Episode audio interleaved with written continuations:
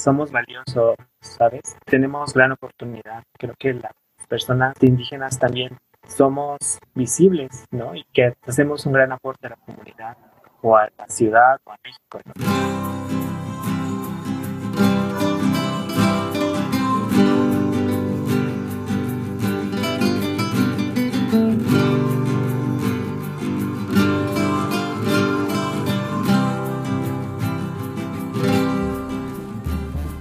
En México existe una comunidad que no sigue definiciones tradicionales acerca de lo que es el género. Se trata de un pueblo de origen zapoteco que dentro de su infinita cosmogonía tiene la creencia que además de los hombres y las mujeres, existe un tercer género, andrógino, que junta la fuerza masculina y la sensibilidad femenina. A estos individuos se les denomina mushe. El Muxe es reconocido desde tiempos prehispánicos. Son más conocidos por pertenecer al istmo de Tehuantepec en Oaxaca, México. Pero como nos cuenta el invitado especial del día de hoy, su extensión va más allá de esta región. Gerardo Damián, indígena mixteco de la costa, Muxe de corazón y oaxaqueño con honor, nos cuenta un poco más de esta forma de diversidad sexual. Espero que lo disfruten tanto como yo y disculpen por el audio, pero tuvimos algunas fallas técnicas. Sin más, los dejo con la entrevista.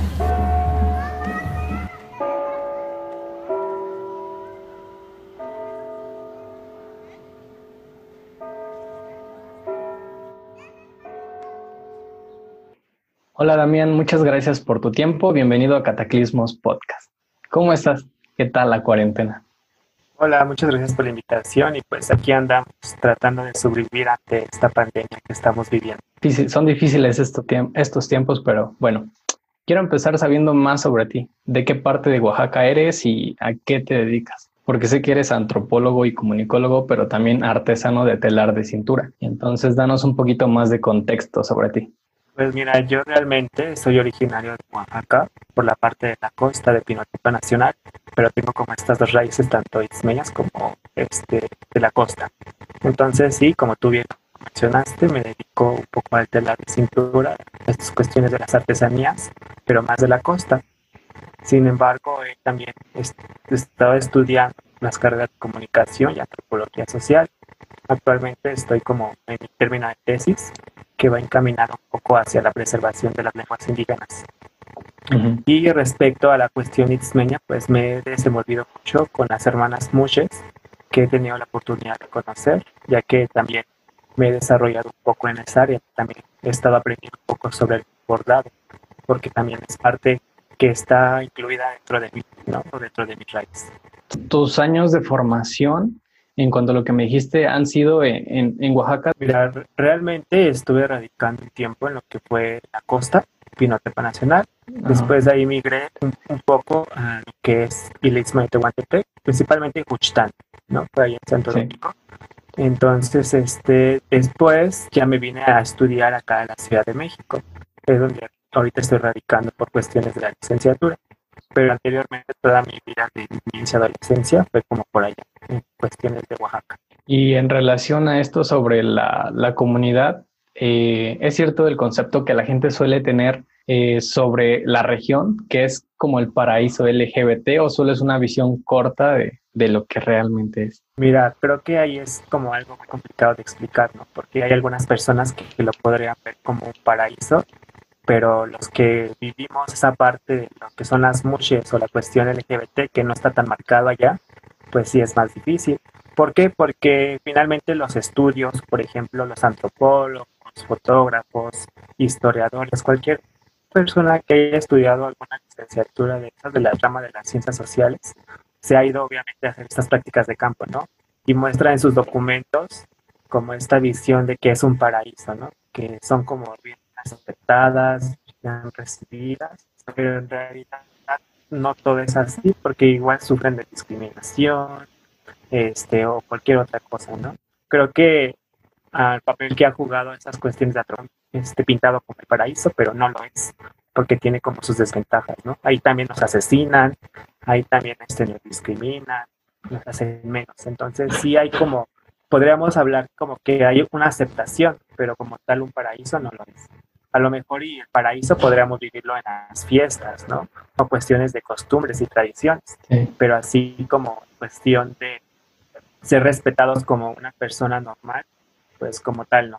Ajá, porque es justo lo que hablaba con un amigo, que, que por lo que nosotros vemos y leemos como que del mundo exterior, pues nos lo, nos lo plantean de esa manera, que pues que tienen mayores beneficios, que son felices, que casi no sufren discriminación, pero entonces existen algunas limitaciones al ser mushe o al contrario, hay algunos beneficios o también hay oportunidades al ser. Mira, pues por así hablarlo como los contras de ser mushe, pues igual esta cuestión de que no todos son aceptados, ¿no? Como que el mushe siempre busca esta cuestión de la aceptación en su comunidad.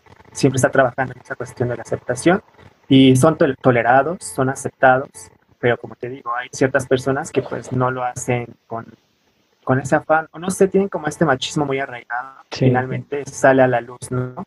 El decir te voy a matar, o, o, eres un puto maricón, o X cosa, ¿no? Lo que tú quieras. O como ya lo conocemos, lo que vivimos algunas personas.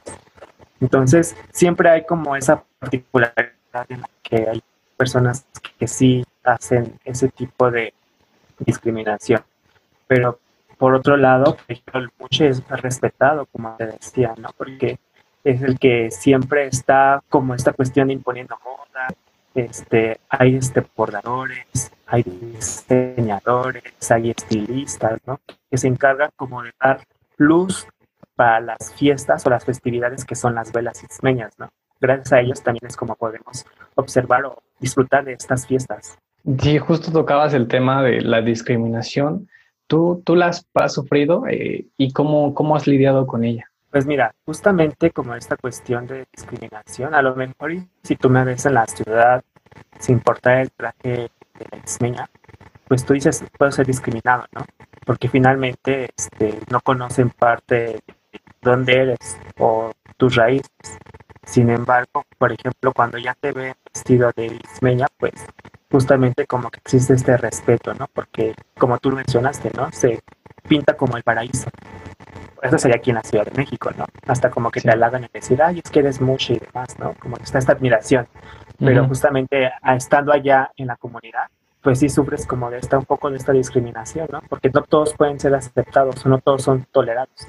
Porque como te lo mencionaba, muchos de los muchos lo que hacen es este, ser respetados, ¿no? buscan ese respeto a partir de su trabajo, a partir de lo que hacen. Y creo que igual nos, nos adelantamos un poco, pero es una, una de las preguntas más recurrentes que, que me hicieron fue ¿qué, es, ¿qué significa ser mushi? Para el concepto de mushi como tal, pues es como, eh, viene del lenguaje zapoteco, ¿no? Mushi significa eh, zapoteco, mujer proviene de la palabra mujer, ¿no? Entonces, la comunidad mucho en Cuchitán se define como aquellas personas que nacieron biológicamente masculinas, pero que asumen roles femeninos o tienen una identidad de género distinta a su nacimiento. Es decir, yo, por ejemplo, Damián, como al cumplir eh, roles femeninos, como cuestiones de bordado, cocina o cuestiones que hacen las mujeres como de mercado y demás, me puedo identificar como mucho, pero hay que estar este, formados, porque también existen como el mushe que está como vestido de hombre, como podrá decirlo, o, los, o los otros mushes, ¿no? Los que se les llaman esta cuestión que ya este, modificaron su organismo, como ya vienen siendo los, los trans, ¿no? Mm. Entonces sí hay como esas clasificaciones. Pero principalmente, te lo voy a repetir, el mushe es como aquella persona que, se, que asume roles femeninos y que tiene una identidad de género distinta a su nacimiento. Sí, justamente esto que mencionas eh, va de la mano con otra pregunta que me hicieron, que cualquiera puede ser mushe. Es decir, ser mushe también acepta a las mujeres que desempeñan roles masculinos o solo abarca al género masculino. Así como tal que se haya visto en Cuchitán, este, mujeres que puedan definirse como mushes, no pero a partir de esta aceptación que también están teniendo ellos, como que involucran esto a la mujer también, no simplemente ya de hombre, sino también ya están las mujeres, ¿no? Que son poco visibles, sí, porque no hay como, digamos, este, mucho más visibilidad de ellas, ¿no? Algunas apenas están trabajando como esta cuestión de salir, ¿no? Pero sí hay muchas mujeres que se pueden definir, valga la redundancia, como muchas. Muy bien, sí. Oye, antes de que se me olvide, también estaba viendo un documental la semana pasada y vi que varias personas mushes elegían un nombre femenino. Pero esto, ¿esto realmente pasa o es poco frecuente? O así como, como naces, este, te llamas Eduardo, te quedas con Eduardo o creces y dices, no, pues me quiero llamar ahora Martina. Ah, pues mira, justamente lo que pasa a veces en algunos nombres, por ejemplo, como el que tú acabas de decir, ¿no? Me llamo Martín, ¿no? Pero siempre buscan como esa cuestión de lo femenino, entonces mm, me llamaré Martín, ¿no?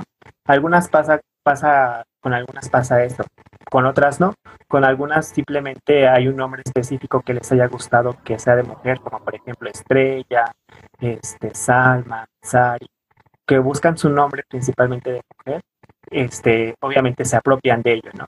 Que dejan a un lado su nombre masculino porque se apropian ya del femenino, porque hay algunas que ya este, literalmente se la viven o siempre están vestidas de mujer, ¿no? Ya como tal, se pueden decir que son unas 100% mujeres, ¿no? Que no hacen como este cambio de vestimenta. aquí en, México podríamos decirle como transvestirse, ¿no? Porque como una, una, pregunta que tú me hiciste hace ratito, de todos pueden ser mujeres, hay como que un gran conflicto con eso, ¿sabes? Porque podría decirse que mujer también tiene que ver un poco más con lo de la región, ¿no? O sea, mucho no le vamos a hablar o decirle a una persona que es de Monterrey, ¿no? Principalmente sí. es de Oaxaca, ¿sabes? Entonces es algo muy propio de la cultura oaxaqueña, los mushes. Ahora hay una problemática, o podría decirse que yo veo esta problemática, porque, por ejemplo, solamente los mushes pueden ser de la región del Istmo, ¿no? De Tehuantepec o de Juchitán, pero, por ejemplo, si una persona, digamos, de este, de Huatulco se quiere identificar como mushe, algunas veces las mushes no aceptan como tal que se llamen por ese término, ¿sabes? Entonces también hay que, se está trabajando con esta cuestión. Si todos todos los mushes que se identifican que son de Oaxaca pueden nombrarse mushes, pues sería como un gran, logro, ¿no? Porque hay personas, por ejemplo, yo que soy de Pinotepo, de la costa, que me identifico con ese término, pero que a veces tengo que ser aceptado también por la comunidad, ¿sabes? Entonces también se trabaja también con eso. ¿no? Entonces, principalmente lo que va al grano es de que los, el mushe es principalmente de Oaxaca. Y en este caso, este, también de la misma línea, ¿qué es lo que no te gusta o cambiarías de ser mushe? Y también, ¿qué es lo que más te gusta a ti de ser? Mira, creo que principalmente lo que cambiaría sobre la cuestión mushe, creo que sería esta cuestión de quién sí y quién no. ¿sabes?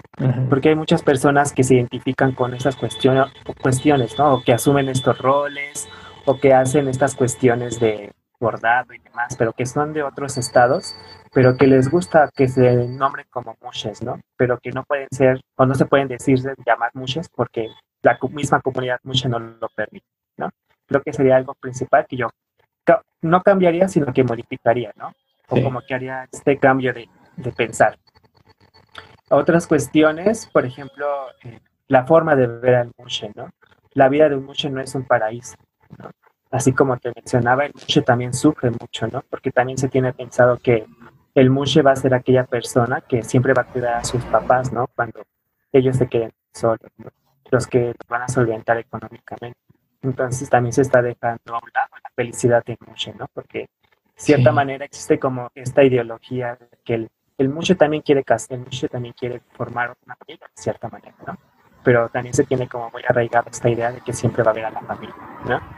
Entonces sí, también como cosas que cambiarían. Las cosas a favor, pues te puedo decir que las velas itzmeñas me encantan, ¿no? La principal, las velas las intrépidas buscadoras del peligro, que es como una vela mucho donde van todas las muches y son las festividades más grandes de Cuchitán y de Istmo, Este, la creatividad que tienen las muches, ¿no? esta cuestión de innovar, eh, lo colorida que son, la vestimenta, creo que la convivencia también que hay dentro de esta comunidad es muy impresionante, ¿no? Te abrazan tan cálido que tú dices, no inventes, no quiero salirme de esto. Sí. son cosas muy bonitas también que la comunidad mucho te proporciona, ¿no? Digamos, es como todo, no, no todo es lindo, ¿no? También hay como sus contras, pero sí, sí. finalmente con el cambiar el pensar de la gente, pues creo que se puede lograr algo mucho mejor. Sí, sí, es lo que justo pasa en la mayoría de las de la diversidad. A la gente le cuesta mucho aceptarlo. Y en tu caso, ¿A qué edad te diste cuenta de que eres mushe y cómo fue? Pues mira, creo que desde pequeño. Tú creyendo que es un juego, ¿no? Finalmente como que no, no tenías como noción de lo que estabas haciendo, tú lo notabas como juego. Y pues sí, igual los padres, ¿no? Toman como esta cuestión como el juego, una travesura, como tú lo quieras ver, ¿no? Pero creo que finalmente de ahí fue el punto de partida, ¿no? Porque fue cuando yo salí con el vestido, pintado, los tacones, cuando mi familia se quedó así de mi ¿no? Es una travesura, es un juego, pero pues de ahí ya me encantó hacerlo. Entonces fue como fue como que mi punto de inicio, ¿no? Ya así como estar consciente de ello, creo que fue a partir de los 15 años, cuando ya estuve más consciente con esta atracción, ¿no? Entonces creo que es como este inicio pequeño y ya más consciente como a los 15 años. ¿Y en qué momentos te vistes como mushe? Porque usan vestido y como lo mencionas, ¿no? Maquillaje y todo como mujer, pero ¿lo haces en tu día a día normal o en momentos específicos? O actualmente que estás en Ciudad de México, ¿lo haces con frecuencia o solo cuando, cuando vas a Oaxaca? Mira, justamente esta cuestión de la vestirme de Puche comienza a cuando tengo 20 años, ¿no? Porque igual ya existe como esta aceptación, como más consciente, ¿no? Que estás haciendo y a que te vas a afrontar. Principalmente lo comencé haciendo aquí en la Ciudad de México, en la vela que es, es de la vela de las radicadas de la Ciudad de México, es la vela de la Ciudad de México, ¿no? Entonces fue cuando yo comencé a vestirme de mucha este, a los 20. Lo hago tanto en la Ciudad de México como en Oaxaca. Todo esto depende de las festividades. Por ejemplo, que dicen que va a haber una vela de este, la Virgen de la Soledad. No, pues entonces ya es cuando me visto de mucho para ir a la vela de la fiesta de Soledad. En mi día a día no estoy como tal, pero sí utilizo que los huipiles, o que listón, o sea, llego a ocupar como cierta vestimenta que es este principal de una mujer, ¿no? Como tal, no la enagua, ¿no? La, la ropa ismeña se, se llama, que consta de un huipil, que sería como una playera, la falda se le llama enagua. Debajo de la enagua existe un refajo, que es como un fondo blanco, ¿no?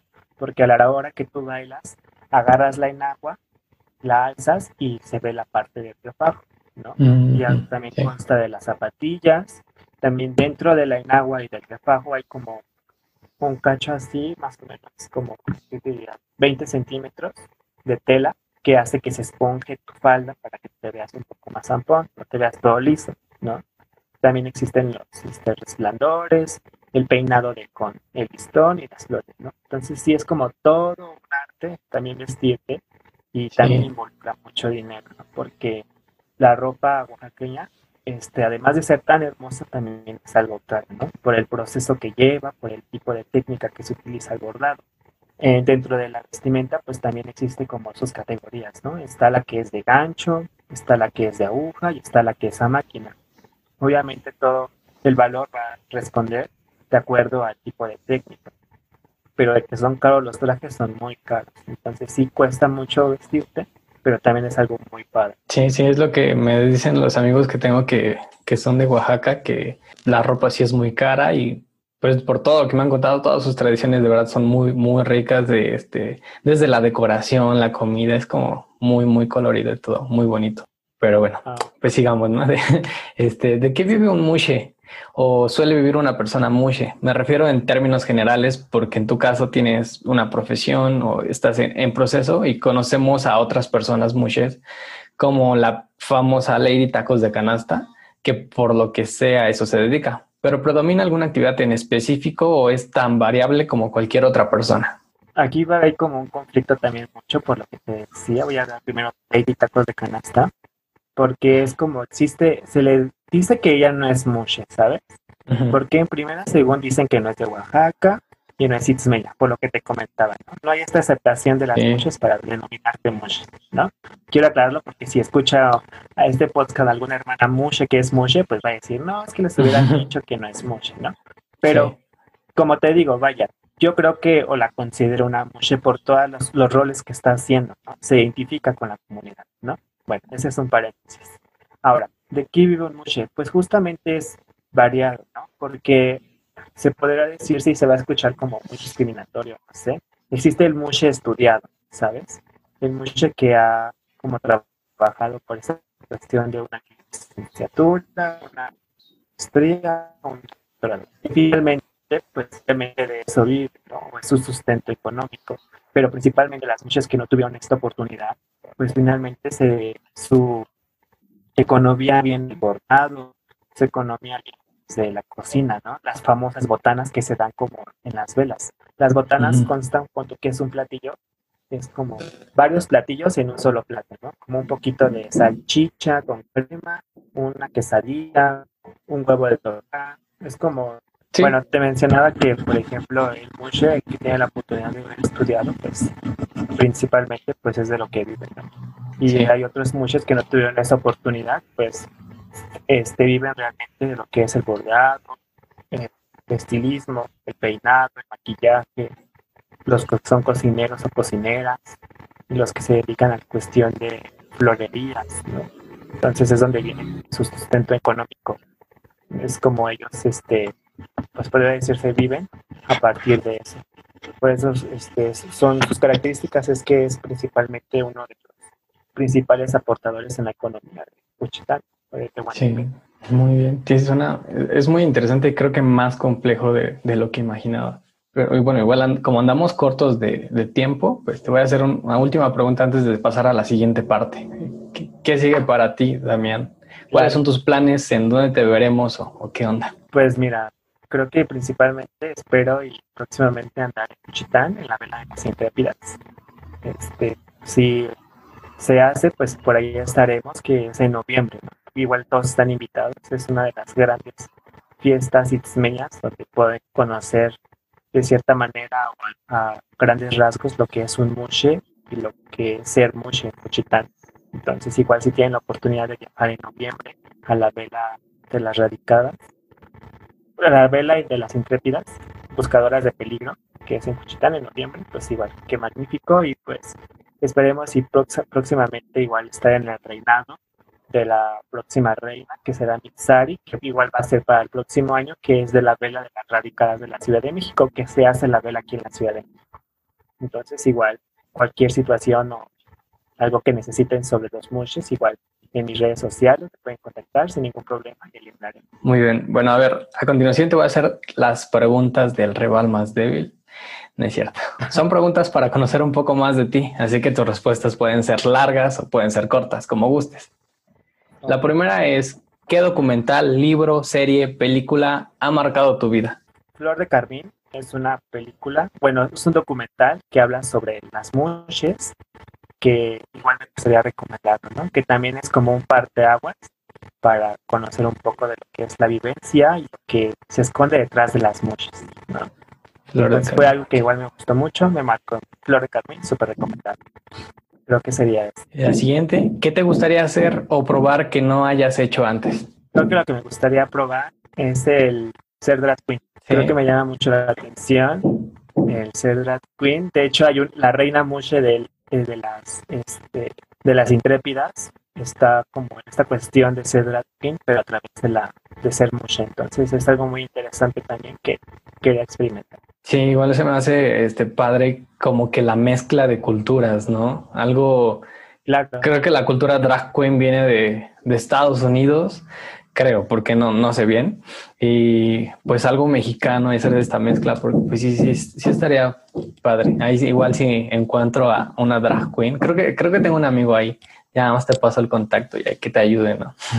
Estaría súper interesante. Créeme que sí, yo he visto los resultados justamente de la reina Sí, de hecho se llama Mitai Verdugo, igual si la quieres seguir, igual vas a ver como cosas muy impresionantes que hacen, ¿no? Como tú lo mencionas, agarra muchas cosas de la cultura oaxaqueña y que las lleva a esta cuestión del drag. También hay muchas oaxaqueñas que están haciendo drag, ¿no? A partir de, su comunidad o de su entorno.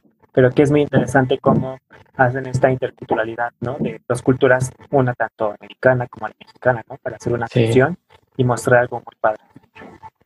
Está muy padre. Bueno, el siguiente, eh, ¿qué te inspira en la vida? Creo que lo que más me inspira es como esta cuestión de las, las comunidades indígenas, ¿sabes? Creo que al principio yo renegaba mucho de eso y decía, no, ¿cómo? Pero ya después de que entendí que a partir del sistema y fue el Estado el que me llevó a esta cuestión de decir que no quiero mostrar quién soy, Creo que a partir de mis abuelos, la comunidad y la gente con la que he convivido, me ha llevado como a esta inspiración de decir, oye, somos valiosos, ¿sabes? Tenemos gran oportunidad. Creo que las personas este, indígenas también somos visibles, ¿no? Y que hacemos un gran aporte a la comunidad o a la ciudad o a México, ¿no? Entonces creo que principalmente ha sido mis raíces y mis orígenes y mi familia. Muy bien.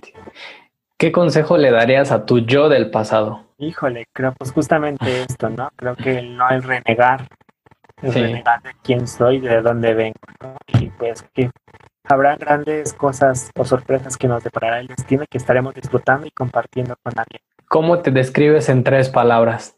Tres palabras que te representen. Creo que soy muy introvertido, este, creativo y desesperado. ¿Y la última? ¿Qué aprendizaje o mensaje te ha dejado esta situación de la pandemia, la cuarentena, todo esto? Pues mira, creo que para todos ha sido como muy difícil estar encerrados en casa, ¿no?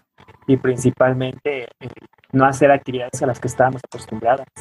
Y creo que es buen momento para conocerse a sí mismos, porque hay muchas personas que no nos conocemos ni quién somos ni para qué somos buenos, ¿no? Y como que buscar nuevas alternativas para poder producir desde casa o producir desde nuestro conocimiento. ¿no? Creo que es buen momento para pensar muy bien sobre nuestras vidas también, porque hay cosas que en las que tenemos que cambiar, pero que no nos hemos dado cuenta, sino a partir de esta pandemia. Entonces creo que es muy buen momento para reflexionar sobre de manera individual, ¿no? Y tratar de vivir en cuestión de soledad, ¿no? Porque hay muchas personas que están solas, ¿no? En sus casas. Entonces creo que a ellas se les dificulta un poco más esta cuestión de la soledad, pero hay que aprender a vivir con la soledad. Entonces simplemente hay que igual seguir como las medidas, respetar y finalmente pues seguir adelante sin ponernos otro obstáculo más. Sí, verlo más como una oportunidad que como algo malo. Bueno, sí es algo malo, pero sacarle provecho a esta situación más que nada. Pero bueno, pues la verdad me dio mucho gusto poder hablar contigo. Eh, pues sí que estamos cortos de tiempo, pero pues sí, creo que la esencia, la esencia de, lo, de la entrevista, pues ahí está de lo que es Hermoshe y eh, ¿tienes algún mensaje extra que quieras compartir con las personas que nos escuchan? Ah, que justamente pues están todos invitados a Oaxaca para que conozcan un poco más sobre las muchas, ¿no? Y que vean que no todo es un paraíso, sino que también tiene sus desventajas el, vivir como mucho de cierta manera. Y que si tiene la oportunidad de viajar a las velas y conocer más de fondo las muchas, pues qué mejor momento para conocer la verdadera realidad, ¿no? Sí. Entonces igual están invitados, igual tú estás invitado cuando gustes a alguna vela de la Ciudad de México. Igual si necesitan alguna cosa, pues ya sea que te contacten conmigo o X cosa, ¿no? Hasta aquí el episodio de hoy, amigos. Muchas gracias por hacerme llegar sus dudas. Gracias a Luis Mejica, Brandon Domínguez, Héctor Huerta, Angie Morones, Dulce Morales y a TT del podcast A Prueba y Error. Muy bueno, por cierto. Y bueno, espero que hayan quedado resueltas sus dudas y les haya gustado mucho el episodio. Nos escuchamos la siguiente semana. Los amo. Bye.